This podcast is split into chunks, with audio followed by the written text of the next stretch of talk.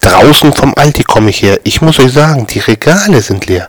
Überall auf den Kanten und Spitzen sah ich kleine Coronaviren sitzen. Und droben aus dem Himmelstor sah mit großen Augen Jens Spahn hervor.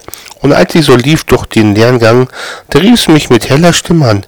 Hebt die Beine und sput die sehr, sonst gibt's beim Lidl auch nichts mehr.